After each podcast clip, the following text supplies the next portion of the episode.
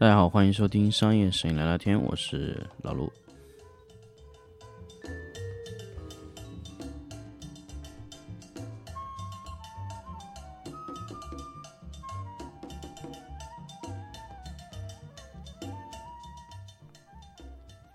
欢迎大家继续收听新的一期商业摄影聊聊天的粉丝抢先听节目。那么这一期还是咱们来聊一聊公关的话题。那么因为老陆最近呢一直在看公关的书，那么包括老毕也在跟我说短视频啊，包括他推红的一些抖音的一些号。当然非常感谢老毕给我看那些已经特别特别红的一些号，包括也印证了我在去做公关这个方向是没有问题的一个。一个东西，我我我确确实现在这越来越的明确自己，就未来会往公共关系方向去发展，我的整个的维度啊是越来越正确。那么当然，其实这个号呢，大家听起来还是一个商业摄影的一个号，但是呃，其实我想跟大家说的是，其实你在我这里听这个节目啊，其实你想得到的肯定不只止，不仅仅是说。我就听一点商业摄影的东西，当然你们想听到的东西更多啊。那么通过这个节目呢，通过老陆的一些其他的一些涉猎的内容，我希望也给大家去，呃，可以听到更多更多的关于一些你们想要知道的东西啊。那么，那么其其实啊，其实说句实话，那么最近这段时间下来以后呢，呃，我确实发现了，就是现在。咱们在很多时候的一些理解短视频的东西，可能有一些偏差，但是未来是怎么样？那我不能很明确的去估计，但是我知道未来会变成什么样。未来是怎么样的我不知道，但是我知道未来会变成什么样。就是好像，呃，怎么说呢？就是，呃，说的简单一点吧，就是说，呃，人可能最终是要死亡，我只知道他会死。或者说他会到那个样子，但是他中间是怎么死亡的，我是无法预估的。那虽然听起来这个这个这个这个这个这个逻辑是很 很无语的啊，但是未来你可能知道它会变成那个样子，那么我们现在就可以探索这条路去让它变成这个样子。最怕的就是你还不知道它会最终变成什么样子，所以我们就来聊一聊公关和短视频的。逻辑啊，那么呃，其实可以说呢，可以很简单来说，就是说现在的短视频的操作，其实和我们以前很多年前碰到的一些公关类的节目是完全呃，可以说差不多的。那么老毕给我分享了一个账号是什么呢？是一个叫什么刘金龙茶农这么一个账号。那么大家可以看到，这种账号他就是卖茶叶，他说卖的非常好。那么，反正不停的就是靠直播啊、带货这种形式去卖嘛。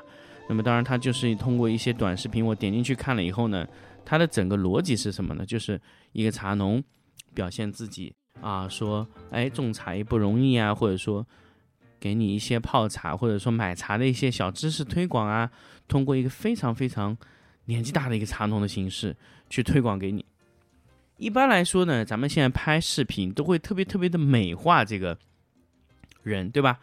你你你会把人弄特别特别好看，但是他把这个年纪大的人的这个瑕疵啊，各种的这个都暴露出来了，他就包装了一个浑厚的一个憨憨的一个老农民，在告诉你，哎，茶叶是怎么样的啊？怎么样怎么样怎么样的这么一个结果。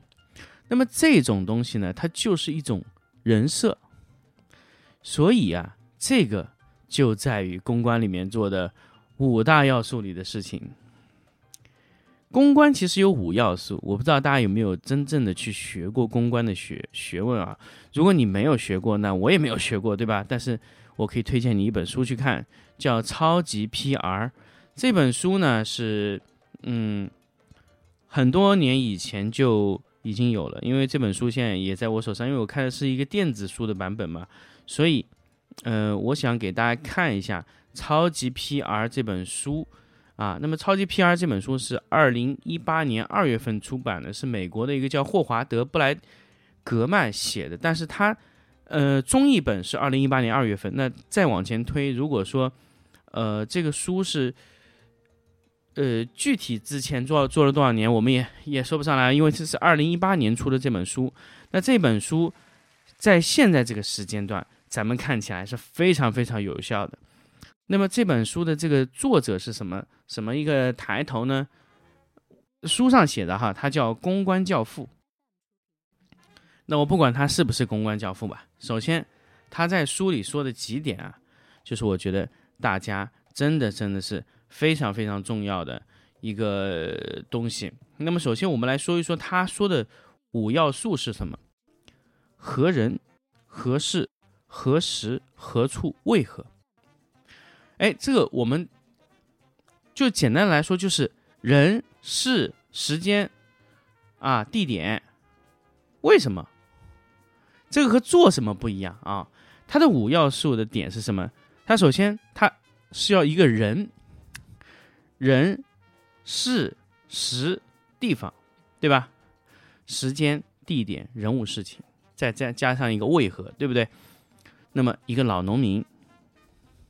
在田地里面，去挖着茶叶啊，去去做了一个呃这么一个事情。在某个时间，比如说在一个下雨天，一个茶农在田里问了问一个呃，就采访了一个嗯，现在在种的一些茶农的一个情况。那么这个就是人时物地嘛，对吧？但是最后关键的就是为何？为何是我们在传统的一些表述事件里面唯一的差别？那么这个就是公关唯一的一一个差别。那么他说的为何指的是什么呢？就是你在做这个事情的时候，一定有原因、有目的。那么为何他的解释是某件事情的原因是否很有必要？那么指的是什么东西？指的是就是你做这个事情的目的是什么？所以这就是一个事件的导出结果，所以你必须要很明确的写出为何。就像在茶农做这个，呃，比如说他想推荐这些茶农，为什么要推荐这些茶农呢？就是觉得茶农的茶叶经过了各种分销商啊，可能最后拿到你手上价格会非常高，他希望直接卖给用户，可不可以呢？他这就是为何啊？他为为什么不能做这个事情？那么他在解决为何的问题，他就是一定要把这个事情特殊的贴上一种意义。所以，我们回到头上来说，人设指的是什么？是你这个人，在呃去定位他的时候，你就必须要给他很明确的一个一个人设的消息。那我我我之后会在很多的粉丝抢音听节目跟大家说是何时啊、何事啊、为何这种事情，我可以跟大家具体去讲。但是我今天讲注重特别特别想讲的就是何人这个人设的关键，就是一个老农民在你的面前憨憨厚厚的表现出一个卖货给你的感觉，你对他天然天然有一种叫什么呢？同情感，再加上一些什么呢？再加上一些呃，比如说同理心啊，各种你就可能会买他的东西，认为你他不会骗你，这就是一种天然的人设造成的一种。天然的优势，当然它只有这个人设也是没有效果的哦。那它需要一系列的去配合。那么今天我们来说就是这个人设的问题。那么人设是是不是可以随便定的？呃，这个东西啊，就是我很想跟大家说，就人设是不是可以随便去定义一个人的人设？我觉得这个是不行的。这个就相当于什么？我想跟大家聊一聊，就什么关于首先，嗯，文章，或者说，呃。小 S，哦哦不不不大 S，哦不是大 S 是 Twins 里面那个叫叫叫叫钟欣桐还是叫什么阿娇啊？我们就来说这两个事情，就是再聊一聊张柏芝，再聊一聊陈冠希这个事情。其实大家都知道这个发生了什么，这个其实和人设是有很大的关系。我们首先来说一说文章这个事情，文章一直在。媒体面前，他表现出来的人设是什么呢？好老公，好好好好父亲。但最后人设一崩塌以后呢，他并没有这两个角色，说明他在当时定义定位他这个人设的时候，他是不合适的。就这个人设是不符合他现在的呃人物的要求的。那么这个不符合要求的人设呢，会造成什么情况呢？就会造成呃。你最后你在翻用呃你的这些观众或者说关注你的这些人，他会认为你在骗他，这就是人设崩塌。呃，人设很关键的一点就是你身上必须要有这个特质，我给你去放大。那么这个在公关里面叫好的东西，就可以通过公关手段或者说媒体的信息把你放大。媒体是一个过滤器，也是一个放大器，它会把那些所有除这个信息以外的东西，通通的都埋没掉，只放大你想要放大那个东西。比如说，你其中有四条信息。那我想放大其中两条信息，那么媒体就可以做出媒体放大器的事情，但是前提是你这两条是真的可以被放大的。如果你这两条是不能被放大，那么你未来你的人设就会是很麻烦的一个事情。这个就是为了为什么这么多年前啊，就是说，嗯，咱们在放大人设的时候，就是拿着一些粉丝本身他不是这个性能呃情况的这个人设去把它放大，比如说。比如说咱们知道的很多，比如说柳岩啊，一些练习生呢，他本来是性感这个路子嘛，他不是，但他必须要让你走这个人设。但是这个问题为什么这个人设走到最后不顺利呢？就是说这个人他本身身上是没有这个特质的，所以你一直往后走，一直放大这个点呢，难度很大。但是柳岩呢，到现在为止呢，他可能本身身上有一定的性感的因素可以去放大，那么他所以他走这条路，后来就慢慢的哎，也就变成那个样子了。那这个就是说，你在放大这个人设的时候，你一定要，呃，考虑到就是他本身得有这个东西。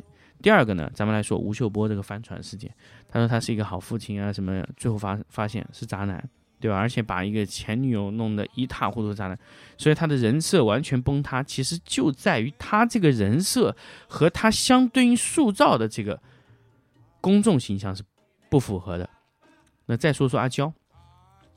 阿娇是一个，呃，我知道阿娇在出那个事情之前，她是一个特别特别清纯的一个一个女孩子的形象。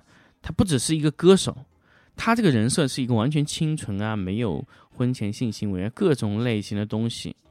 所以导致他在这个事情出了以后，虽然表面上大家觉得啊阿娇怎么怎么怎么，但是他完全这个人设已经完全崩塌了。因为你后面再维护原有的人设是很困难，但是他又拿不出一个合理。更加适合自己的人设，或者说能去匹配好的人设没有，所以导致隐退，对吧？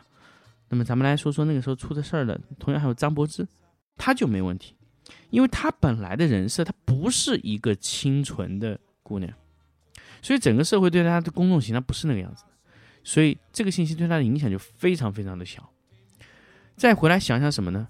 陈冠希，那影响就更小了。他的人设根本就不是那个样子，所以他他就是一个富二代，纨绔子弟，或者说大家可能对他是这样的印象，所以这个事情对他来说几乎没有影响。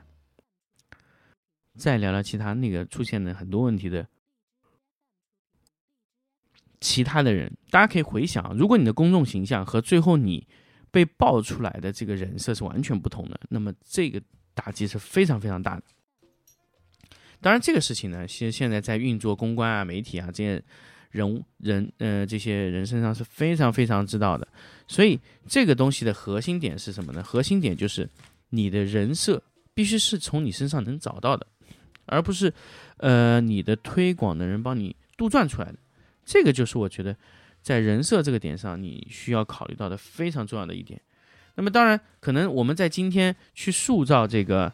呃，一个人设的时候，它的难度是很大的。比如，比如我们要塑造李佳琦，那李佳琦的人设是什么呢？他就是一个帮重大的啊女性的这个购物狂，或者说一些购购购购购买的一些社群啊，带着你们去砍价，带着你们去买便宜的，跟着我一起买东西的，就就是这样的人设。所以你进入他的直播间就觉得啊，我今天进入了这个朋友的直播间啊，进入了这个里面。去买东西的，所以它的核心价值是什么？它的核心价值就是带着你去买买买。所以那回过来我们想，哎，那你进李佳琦直播间买这个东西，疯狂的去买这些东西，合理吗？合理呀！你进的就是一个带着你去买买买的社群，他的人设就带着你去哦，就你进入他的房间就是做了这个状态去的啊。如果你进入这个房间，你觉得是应该看搞笑，结果人家上来直接卖你东西，你会买吗？当然不会，因为他的人设是不对的，啊。所以我们在塑造一个人、塑造一个 IP 之前，我们先要考虑好他的人设是什么，他塑造成怎么样的一个人物，去面对你的用户啊。那么具体呢，呃，怎么样去塑造这个人设，我们要后期慢慢给大家去去去讨论。首先，我可以很坦诚的跟大家讲，这个事情我自己没有完全想通，但是这个逻辑一定是这样。就比如说我在去塑造这个人设的时候，他能不能塑造特别精准，塑造特别完美？但是我这个我没有办法跟大家保证。但是我想跟大家说的就是，你在做这个事情的时候，你一定是可以知道会变成什么样子的。这个就是我在今天跟大家分享的关于人设的一些内容。那么节目的最后呢，给大家预告一下，就是咱们的五月二十一号到二十三号的在浙江安吉的我的摄影工作坊呢，继续办了。那么，如果要报名的，关注“商业摄影聊聊天”的微信公众号，就可以啊，直接找到我们报名就可以了。那么前十五位报名的，享受这个价格呢是三千五百元每人。那么后面报名呢，就恢复原价为四千元每人。那么，呃，三天的课程呢，基本上可以让你学到摄影灯光基础里的所有的内容。那对于我现在来说呢，这些内容其实。在这么多次的课程培训下来以后，已经非常非常的成熟了。所以说，你想去学到一些灯光的基础知识，那完全没有问题，只要报名这个课就可以了。好，那么我们今天的课程就到这里，我们下期再见。